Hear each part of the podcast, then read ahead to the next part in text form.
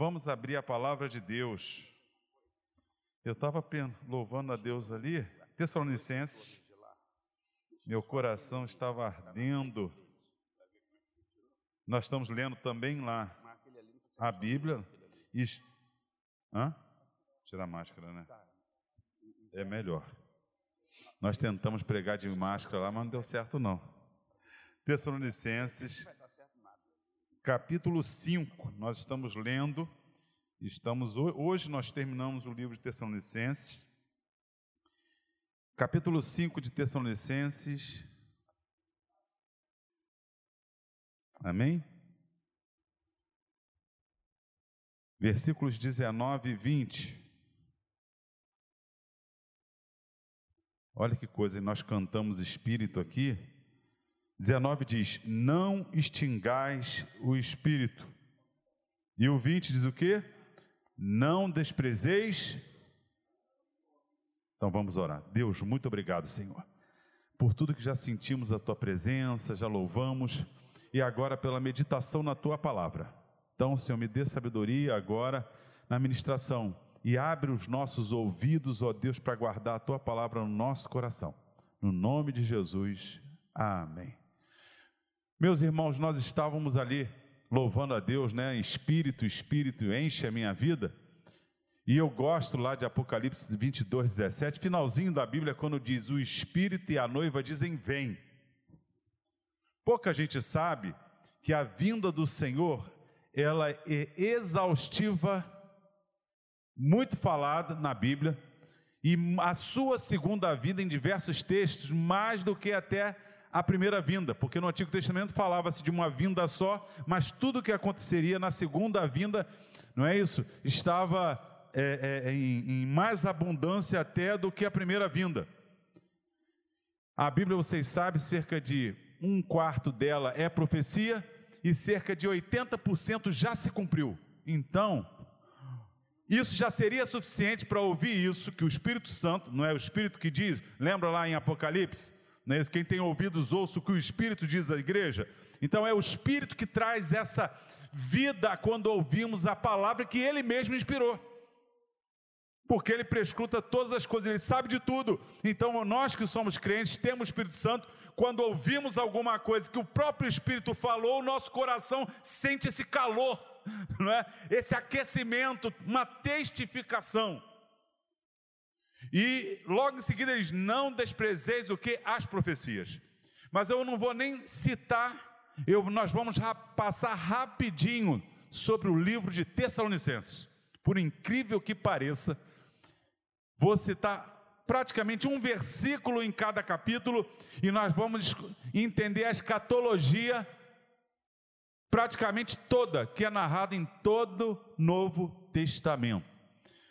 Tessalonicenses capítulo 1, versículo 10, diz que nós aguardamos dos céus a Jesus, que ressuscitou dos mortos, que nos livra de quê?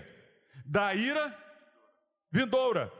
Ou seja, olha só, o Espírito está testificando no meu coração e no seu coração que quem tem a Jesus e aguarda Jesus, nenhuma ira cairá sobre a sua vida. Nós conhecemos a Bíblia, sabemos que há um momento de ira, que a Bíblia diz que vai acontecer, está lá em Apocalipse 6,16, diz que há um momento que a ira de Deus, a ira do Cordeiro, versículo 16 17, vai se cumprir.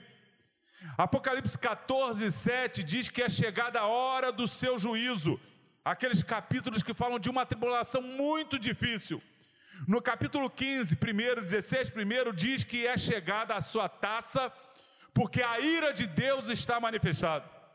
Então há um momento na humanidade, já que, como disse a pastora Isabel na sua oração, toda essa malignidade nesse dos povos, pastor Ari falou sobre a corrupção, esse sentimento contra Deus, contra a justiça, contra a bondade de Deus, na humanidade vem se manifestando, vai chegar um momento que Deus vai manifestar a sua ira como? Já que vocês querem, vocês vão ter o que vocês estão pedindo. Toma o governante que vocês estão buscando. Mas para que isso aconteça, o Senhor faz uma promessa à sua igreja. Ele promete que vai tirar a sua igreja, eu creio, antes dessa ira se manifestar. Mateus 24, 21 diz que quando chegar essa grande tribulação, nunca houve antes nem haverá depois. Então, esse momento está chegando. Os povos, tudo tem acontecido, mas nós não estamos aguardando a grande tribulação, saiba disso. Nós aguardamos dos céus a Jesus que nos livra da ira vindoura. no capítulo 2, no versículo 16, Preste atenção, meus irmãos. Capítulo 2, versículo 16, vai dizer que eles perseguiam os judeus lá, os gentios perseguiam Tessalônica, assim como os judeus também perseguiam a Paulo, os apóstolos. E, e diz o texto assim: para encherem a medida dos seus pecados. Por que então existe a grande tribulação, esse sofrimento em que Deus entregará a humanidade? Porque Deus, na sua justiça, e eu, eu gosto de Gênesis 15, 16, quando Deus chama Abraão, Abraão, olha tudo, olha os céus, está vendo? Eu estou te dando é, essa, a tua descendência será como uma estrela no céu. E Deus, quando vai explicar a Abraão, com o que ele vai fazer? Olha, a tua descendência será escrava por 400 anos. E ele diz assim: sabe o que, que ele diz? Porque a, a, a maldade dos amorreus ainda ou seja, existe uma justiça perfeita em Deus que o juízo dele acontece na hora certa. Então, por que que não aconteceu ainda a grande tribulação? É porque a maldade da humanidade está se multiplicando e o clímax dessa maldade vai se manifestar na aceitação daquele que se quer colocar no lugar do único Salvador da humanidade. Ou seja, Deus amou o mundo, mandou o Salvador. A humanidade, na sua maioria, rejeita o Salvador. E na, no final dos tempos, a malignidade dela vai se multiplicar. Eu, eu já contei essa história aqui, quando eu vi uma, uma reportagem dizendo assim: o lugar menos seguro na América para uma criança é na barriga de sua mãe oh, desculpa, lugar menos seguro. Estima-se que são 10 milhões só nos Estados Unidos de aborto. O símbolo que Deus usa, o símbolo que Deus usa comparado ao seu amor é o de mãe. Ele usa pai e mãe, mas com mais ênfase é a mãe. A malignidade está chegando no nosso tempo, há uns séculos atrás, a mulher morreria pelo seu filho, algumas ainda morrem. Mas eu quero dizer para vocês que no mundo, milhões, ah, mataram 6 milhões no que meu amigo, 10 milhões só nos Estados Unidos são mortos e ninguém chora. Não é verdade? Então, a medida dos pecados estão se multiplicando. Capítulo 3, versículo 13. Diz que na vinda do Senhor ele voltará com os seus santos. Então, olha só, existe um período de grande tribulação esse período é de ira e a maldade está chegando lá em cima. Nós não vamos passar por ele. Inclusive, quando ele voltar, os seus santos voltarão com ele. Para isso acontecer, eles têm que ter subido antes. E Mateus 24, versículo 29 diz assim: Logo depois das aflições daqueles dias, aparecerá no céu o sinal do Filho do Homem. E aí ele continua, versículo seguinte: Então os anjos ajuntarão nos quatro cantos dos céus os seus santos. Logo, os santos aí não são os anjos, porque os anjos vão ajuntar os santos. em Apocalipse capítulo 19, versículo 8, diz que a justiça nossa é o linho branco, simbolizada pelo linho branco. No versículo 14, 19 diz: que o Senhor Jesus volta com as suas vestes brancas, salpicadas de sangue, de vermelho, e diz que nós voltaremos com Ele, porque as nossas vestes são brancas como linho, que são a justiça dos santos. Logo, quem está voltando com Jesus em glória, no dia que Ele voltará para então acabar com essa grande tribulação, esse juízo da terra, os santos voltarão com Ele. Tessalonicenses não está na ordem que nós cremos, porque Paulo vai falando sobre os assuntos. Então chegamos ao capítulo 4, versículo 16 e 17. E aí ele diz que então ouvirá uma trombeta como voz de arcanjo. E os mortos estarão o quê? E nós os vivos seremos a encontrar com o Senhor juntamente onde? Nos ares. Versículo 18 diz assim: Consolai-vos com estas palavras. Então, meu irmão, até esse momento que Paulo está tratando dos problemas com a vida do Senhor na igreja de Tessalônica, ele vai dizendo: não se esqueça, a ira não é para vocês, Deus vai julgar a humanidade, mas tem uma medida, por isso não chegou a época. Vocês vão inclusive voltar com, né, com Ele em glória, mas antes disso, Ele vos chamará, subiremos a encontrar com Ele nos ares, e quando nós estivermos com Ele nos ares e passarmos um período lá em cima, quando a grande tribulação acabar na terra, nós voltaremos estaremos com Ele. Console-se. As suas lutas são grandes. Um dia você vai estar com Jesus. Você não entrará em juízo. Então chegamos ao capítulo 5. Não é? No capítulo 5, a partir do versículo 2, vai falando que nós não somos, né, não vamos ser pegos de surpresa, como quando chega o ladrão. Mas ele vai deixar um sinal: quando disserem a paz e. Ou paz e. Então, o que, é que vai acontecer? Sobrevirá repentina, como aquela que está de dor de parto. Olha só a simbologia. Então, Mateus 24, Versículo 3 em diante, quando fala de terremotos, pestes, rumores de guerra, e ele vai falando sobre tudo, diz assim: Mas isso são princípios das dores de parto. É a mesma palavra que está aqui em Tessalonicenses. Então, aparentemente, antes que aconteça esse momento de nós subirmos, o mundo vai estar se preparando numa falsa paz. Alguma coisa vai, vai haver um sentimento, vai ter segurança, vai ter paz. Versículo seguinte diz assim: Mas vós, irmãos, não estáis em trevas, para que aquele dia vos pegue despercebidos. Meu querido, só existe uma possibilidade. Eu chamo disso de iminência da vinda de Jesus. Guarde o que eu vou dizer para você. O Espírito que habita em nós testifica que nós não vamos passar pela ira, nós não estamos sujeitos ao julgamento da condenação, porque Jesus nos livra da ira futura. Nós vamos voltar com Ele em glória quando Ele vier vencer os inimigos, mas antes disso, nós subiremos a estar com Ele lá em cima. Mas antes de chegar esse momento de nós subirmos, uma falsa paz, um sentimento que vai surgir, mas nós não estamos em trevas, nós estamos atentos. Em Mateus capítulo 24, 36 diz: Aquele dia e hora ninguém sabe. Mateus 24, 42, quando ele fala da figueira, ele vai dizer: Mas aquele dia e hora ninguém sabe.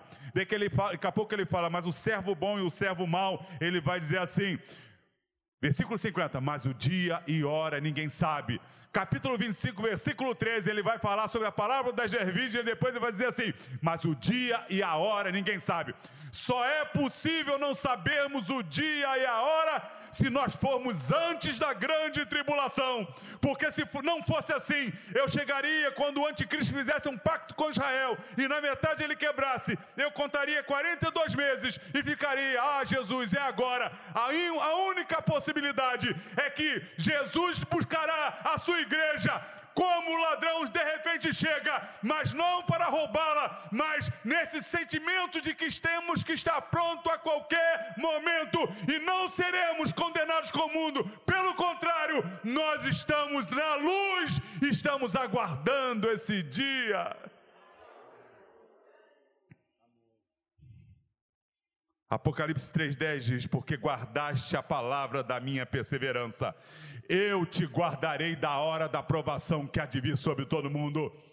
Perseverança.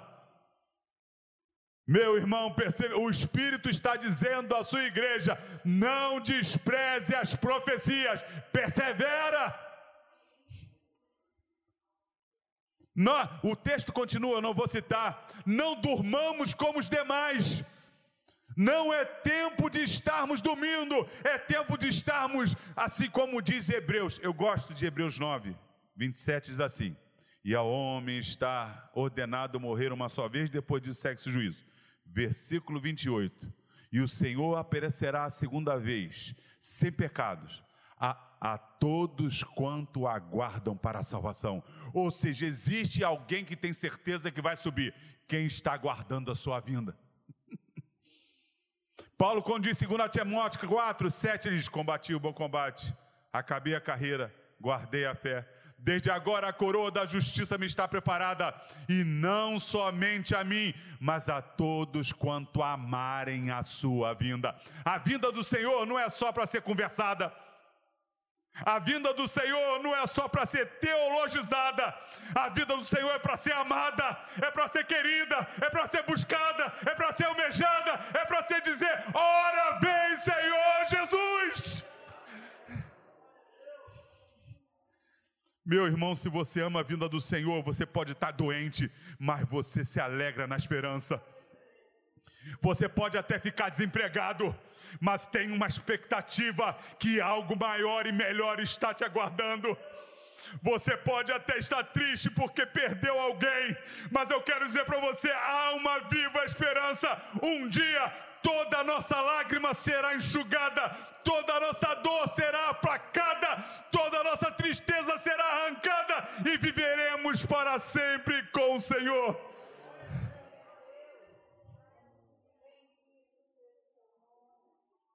Eu ouso dizer o seguinte: se o céu tivesse ruas de ouro, se o céu tivesse mar de cristal, se o céu fosse um lugar que nenhuma palavra descrevesse,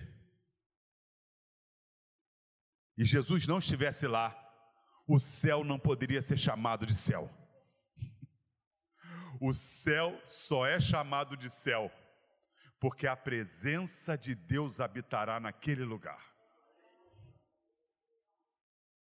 Qualquer coisa, bela que seja, sem a presença de Deus, é vazia. Por isso, enquanto não chega esse dia, enquanto o Senhor não te arrebatar,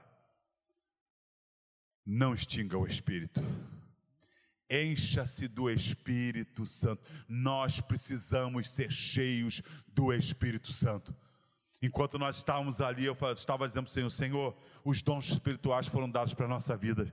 Quem sabe, Senhor, o Senhor não vai nos dar palavra de sabedoria. Meus irmãos, nunca precisamos tanto de uma palavra que decida corretamente todas as coisas, não é verdade? São, é tanta mentira, é tanto engano, é tanta coisa que acontece. Nós precisamos de pessoas na igreja com palavras de sabedoria de Deus. Meus queridos, como precisamos de palavra de conhecimento, que Deus traga a revelação daquilo que não sabemos, como precisamos de discernimento de espírito. Eu me lembro um dia que eu estava na igreja, estou olhando para o relógio de Steam para a história quando eu estava na igreja e manifestou uma pessoa endemoniada. Uma senhora magrinha, quatro homens segurando, um em, um em cada perna, um em cada braço, eu era um que estava segurando. E ninguém conseguia, a mulher magrinha, ela levantava a gente. Um demônio, uma força terrível, a gente, quatro homens grandes e não segurava. Aí vem uma senhora, colocou a mão, em nome de Jesus, demônio sai. Aí aquela a mulher levantou.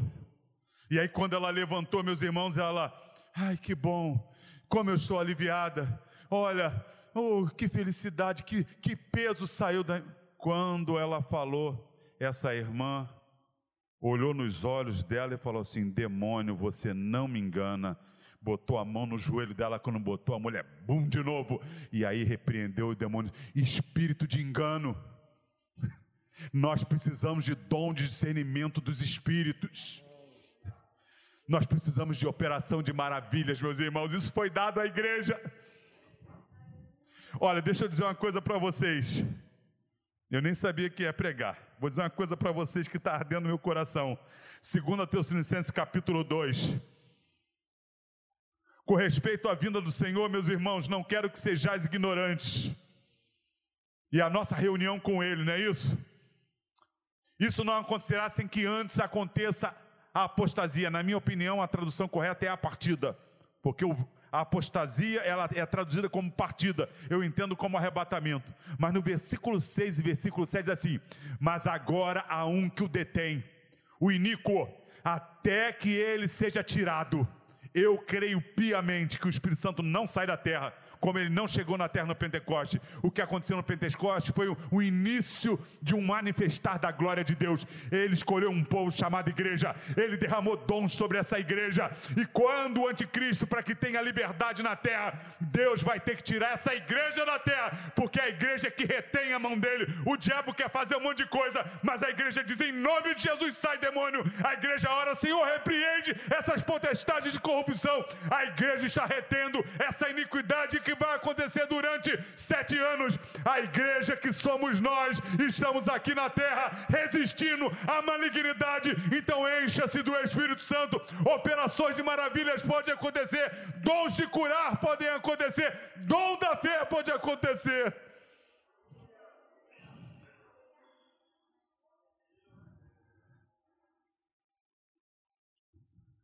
Eu estava numa reunião, há uns 20 anos atrás, e uma pastora,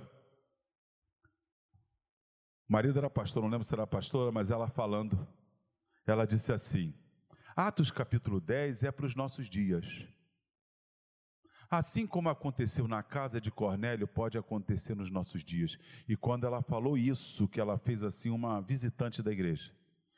Depois eu fui ver membro de uma igreja tradicional que nem acreditava que isso era para os nossos dias foi batizada no Espírito Santo, começou a falar em línguas estranhas. A igreja recebeu dons para manifestar a glória de Deus. E um deles é para edificação pessoal também, o dom de falar em línguas. Se você foi batizado no Espírito Santo, não extinga o Espírito, Faz reavivar esse dom que Deus te deu, meu querido, porque a igreja precisa que os dons estejam ativos. A igreja de Campo Grande precisa ser uma igreja avivada nos dons espirituais. Mas Deus não só fez o derramar do Espírito enquanto Jesus não volta para que ele manifeste a sua glória. Deus também derramou o Espírito para nos mudar. As obras da carne são prostituição, lascívia, idolatria, ira, discórdia, ciúme, glutonaria, feitiçaria. Gálatas 5, 19. Mas o fruto do Espírito é amor,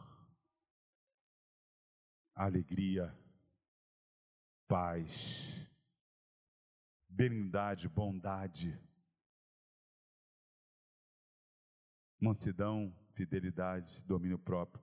Isso está disponível para nós nós precisamos ser cheios do Espírito para que Deus nos dê dons para glorificar o nome dEle e para que sejamos cheios dentro para ser fiéis à palavra dEle.